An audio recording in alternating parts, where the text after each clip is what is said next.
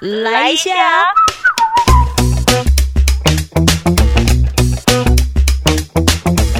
欢迎收听九团来一下，我是九九。呃，今天录音的时间是二零二一年的三月十九号。哎，录这个真的会有一点上瘾哎。然后另外一件事情是呢，这个纠团来一下节目，从那个 Apple Podcast 的这个白大排行榜，现在呢从六十九名进阶到第三十五名，呃，三十五吗？哦，对，三十五名了。谢谢听众朋友支持，好，我们就继续一起努力哈，把这个名次给冲高。好，那啊，听到这边呢，我们的今天主题是纠团来阅读一下，想问你。关系之中的金钱课题，会像跟面对影集一样难以启齿吗？如果你觉得是的话呢，那今天要介绍的这本书，也许可以提供给你做个参考。这是在二零二零年阿啾发现到这本书之后，它算是影响我生命蛮重要的一本书，跟理财有关。这个是彩石文化发行的，来自十方老师，那本名叫做李雅文，这位的作者他写的《与家人的财务界限》。想要问问你啊，就是其实很多理财的方式我们都知道，但你有没有一种？情况就是，当你遇到了一个理财工具，好，你已经下定决心就是要朝这样子的目标前进。然而你在执行的过程中，可能突然谁有难了，要跟你借钱，钱又留不住了。一年过去，发现年初跟年尾的钱怎么？也没有增加多少。分享一下我的故事。我曾经有一位亲戚，因为信用破产的关系，就铤而走险的跟地下钱庄借钱。为了要还钱，啊，他希望我能够借钱给他去还债。可是因为我没有钱，但是因为我信用良好，所以呢，我就跟银行申请了信用贷款，把这个钱借给对方应急。最后呢，这个亲戚也没有还钱。然而我呢，必须要因此而背债。两年。阿啾其实每一年的年初，再怎么立定目标，执行各种存钱法则，却怎么也无法预知接下来的日子可能会出现哪一些的情感枷锁，以至于让我主动掏钱出来。而到了年尾的时候，我才发现，唉，自己的存款却没有增加。我自己知道为什么会这样，但是我不知道要怎么说。所以对我来说，面对金钱关系，其实就跟面对香港脚，呃，或者是面对要跟人家说。说呃，我有一些隐疾，还还是楼管发言，呃有点难以启齿啊。但是你不面对的话，反而会造成身体更严重的伤害。所以这一本书，我每翻一个章节，就会喊：对我就是这样，那个在这个情境里自动掏钱出来哦。不然就是看到某个章节又说不可以，你不可以写的这么像我。实在是真的很不好意思的形容形容说这一本书啊，很像是那种影集解除大全。但是有个人如果愿意出一本书，跟你聊一聊金钱跟情感关系中难以启齿的盲点，以及如何建立跟家人的财务界限，其实是一件很健康的事情。尤其是当你身边如果有一个可以相处一辈子的伴侣，那么你先使用这一本书，跟对方一起来认真看待，并且规划金钱蓝图，再来点头说“我愿意”。这其实也都不迟的，是吧？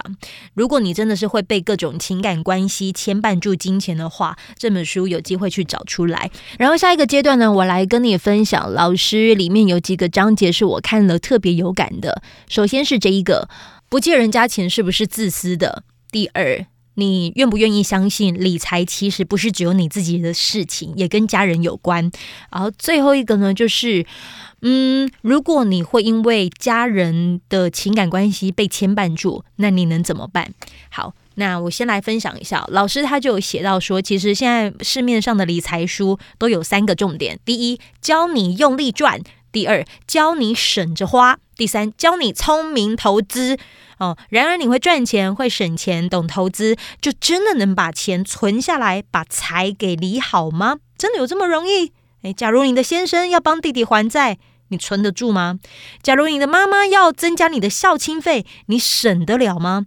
假如你的阿娜达哈阿阿娜达讲有点呃，这词好像有点老。假如你的另一半啊啊，这花钱没有底线，你留得下吗？啊，更不要谈说你可能有一个赌博的家人，不负责任的这个小姑姑哦，还是说游手好闲的孩子都有啊。那面对家人，面对回应想法模式跟你不一样的理财关系人，我们该怎么融入他们，理解他们，恰当的回应呢？那透过这本书呢，你会看清楚自己在金钱上的障碍，以及金钱的依赖、金钱的义务、金钱的性格。以及金钱蓝图，用这个过程当中可以唤起你一些勇气。尤其是我觉得蛮推荐里面他讲的那个金钱蓝图。金钱蓝图是什么？就是石方老师在第二章“家家都有一份钱与人的理财考卷”这当中，他写着：人的问题一向是个难题，而家人的问题更是难题中的难题。很多时候，家人的意志力其实就是你在理财上最大的摩擦力。比如说，叔叔的赌债、大伯的卡债、公公的房贷，哦，还是各种这些，都可能会成为你们之间这个关系里的争吵。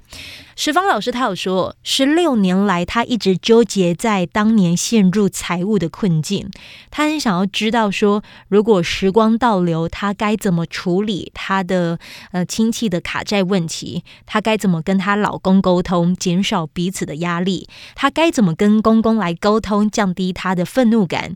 他非常清楚的认识到，如果老师自己要理财成功，绝对不能放弃去思考整理这个问题。在台湾，其实几乎找不到讨论钱跟关系的书籍。每一本的理财书，从选股票、选个股、资金配置、经济学、货币学、房呃房地产、致富心理学，还是致富的故事，到呃经济趋势，几乎没有任何一个章节在讨论金钱与情感关系这样的问题。那没有人讨论，不代表不值得讨论哦。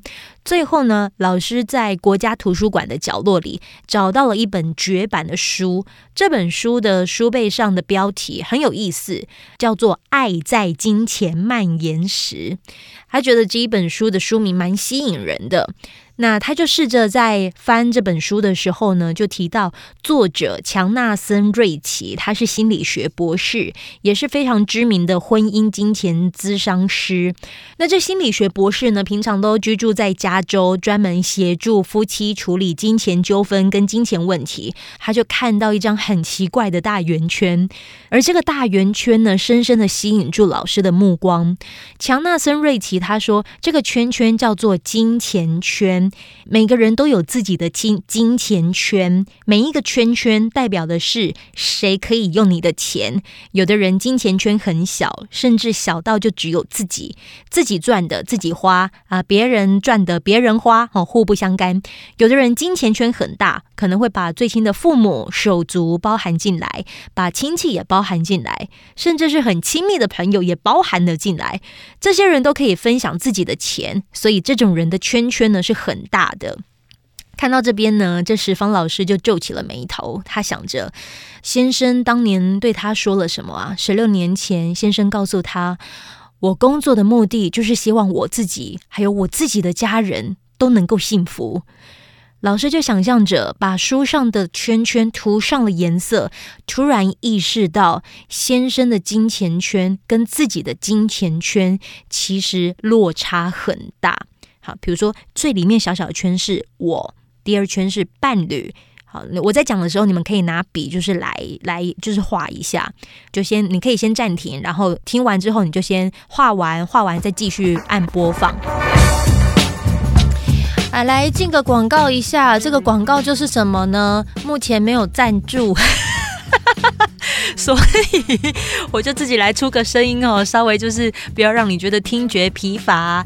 如果你现在听到这边呢，然后觉得哎有一点精神，那你可以再做一件事情，帮自己再更有精神一些些。来，左手压一下你的右边的这个头，然后从这样子头呢，慢慢的往左边，咦，小黑做一下这个伸展运动。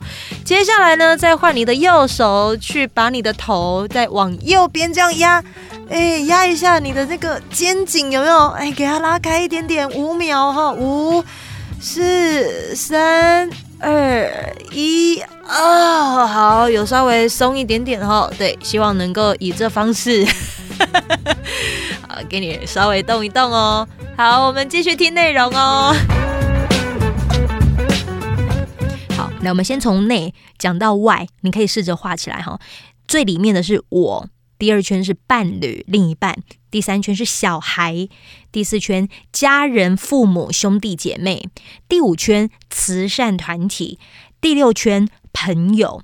如果你的钱是你自己花、自己赚，那你就只要画我就好。啊，你的钱不用，就是给伴侣，也不用给小孩，这些都不用画。那如果你要还要给伴侣，还要给小孩，反正你给谁，你就在那个圈圈里面涂起来。有颜色的圈圈越小，那表示你支付的钱范围越小。那老师跟他的另一半就看到了他们的金钱圈之间的差异。先生的圈圈非常大。难怪大伯的卡债问题，他都觉得应该要帮忙。原来他们彼此之间的价值观有这么大的差距。石方老师透过这金钱圈呢，突然意识到，在《爱在金钱蔓延时》这本书当中，一个人在金钱上的意志、信仰、价值观，可以这么具体的、清晰的被画出来、被看清楚。他在盘算着。如果每个人看不见的、隐藏的这些意志，都能够用这书里面提供的金钱圈这图表来做展示、跟比对，还有整理，也许当时对于金钱的关系就会有沟通跟和解的契机。嗯，所以他就是以这样子的方式认清了自己跟另一半的这个呃金钱上的价值观，这是第一个可以跟你们分享的。第二个，好，当你真的已经认清了你自己的金钱之间的关系，你要开始做各种切割，确定你自己的钱如果想要留下来为己所用，那你就要开始可能未来有谁跟你借钱，你就要做一些切割嘛。但往往当你在做切割的过程中，会遇到一个状况，就是好像会被说很自私。好，你就祖书哎，谁该帮忙的时候哦，你不帮，你好自私哦。老师他就在另外一篇第十四章的章节写着：不帮就是自私吗？当年她拒绝还大伯卡债的时候，其实非常焦虑，因为她的老公也都会跟她说：你不帮大哥还债，就是自私啊，你只顾你自己啦。啊，这样对着十方老师这样子喊着，太自私了！你真的好自私哦。当年老师没有回应，他记得这样的评论总能够让他焦虑。老师写着：“我真的好怀疑，坚持不还卡债的自己，是不是真的只只是顾自己？我很自我中心，我很怀疑自己是不是人格有缺陷，道德有瑕疵，价值观有问题。”我记得当年好朋友知道大伯欠了卡债，苦口婆心给了我良心的建议。他告诉我：“这是你的家人，你的责任，你不能不背，不能不承担。你要懂事，要识大体。”哦，听到这里，我浑身绷紧，绷得脸都疼了。过了五秒，过了十秒，二十秒过去，我正准备说话的时候，朋友又继续说了：“你怎么能在家人有困难的时候，还能够出国进修、买包包、买衣服呢？他在受苦诶，你怎么能心平气和的享受啊？我知道你辛苦了，但你不能只想着你自己呀。”听到这里，我突然被吓着了，羞愧感像一条钢线，直直钻入我的背脊，让我窒息。哎，我不得不说，我自己在念这一段的时候，连我自己都觉得精神好紧绷哦。我继续念着哦，这个说法让我感到压抑，在大脑里，我突然浮现了一个幼儿园孩子，一个幼儿园老师，两个模糊的影子。自私是什么呢？自私是指一个人只关注自己的需要，不关心别人的需要，只看得见自己，看不见别人。就像许多幼儿园的孩子会把自己的玩具藏在怀里，握在手里，不分享，不给予。有人抢夺，他就尖叫、暴怒、哭泣、抗拒。这叫做自我中心，叫自私。自私就是只看着自己。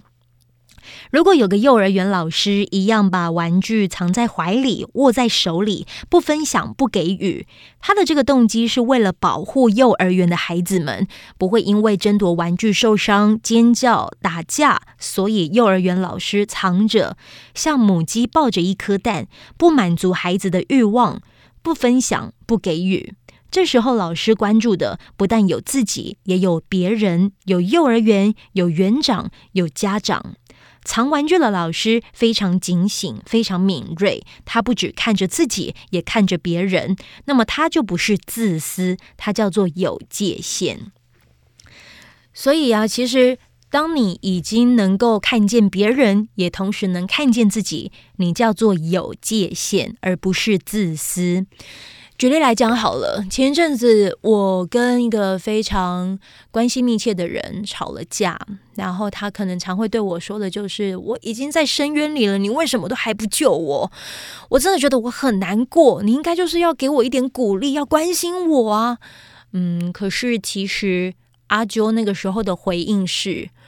你在深渊里，我如果也跟你一起下去，那就是两个人沉沦。你越是这样子，我越越必须要巩固好我自己，这样子我才有力气把你拉起来。所以，当你再继续丢负面情绪给我的时候，我没有办法给予你各种回应，因为我必须要先让我自己好起来。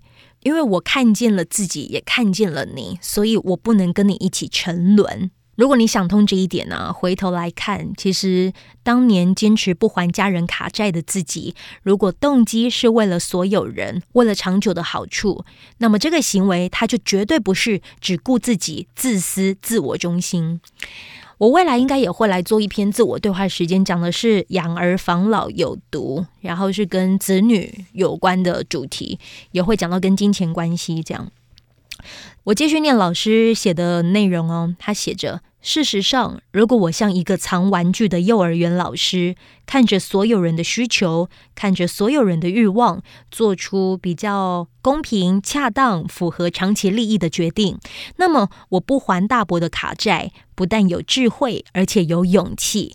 我该把自己视为有界限的人，不需要自责，不需要焦虑。所有的批评，我应该学着拉开、举起来、放地上、踢出去。回想起来，这是我当年应该早就要学会却没学会的事情。我既感慨，也心疼自己。爱让我们脆弱，让我们被操控、被支配、被奴役。拒绝敌人很容易，拒绝你爱的人却很难。假如背着自私、只顾自己这样的批评，要横着心拒绝，只会更难。我想告诉你，我知道你很挣扎，知道你很痛苦，知道你快撑不住了。但是我们不能放弃。记住，我们的生活是我们的责任，过好自己的生活不应该是要感到愧疚的。我们要照顾自己，我们要旅行，买自己喜欢的东西。我们应当要正视自己的欲望、自己的需要、自己的未雨绸缪、自己的安全感。我们值得快乐，值得被爱，值得被珍惜。过程中，别人会说服你，说服你该还他该还的房贷，还他该还的卡债，付他该付的旅费，给他想过的生活。我们必须要忽略，走自己的路，过我们该过的生活，经历自己的旅程，不浪费生命。世界上许多罪行邪恶，因爱而生，保持冷静。所以不帮真的就是自私吗？透过这一本书，我觉得如果你是常常以爱或孝顺之名要对方多照顾你一点，嗯，可能要改正一下哦。那如何设立跟家人适当的财务界限，不再让亲情成为你的财务枷锁？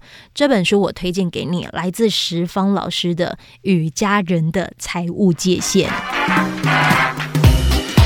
这一段的节目就在这边告一个段落，非常感谢你的陪伴聆听，也欢迎你可以订阅我们的节目，这样子当热腾腾的节目上架之后，你就可以收到最新的通知。希望未来的日子里都可以跟你相约在纠团来一下，用这个随选广播节目陪你开启美好的一天吧。我们下次见喽。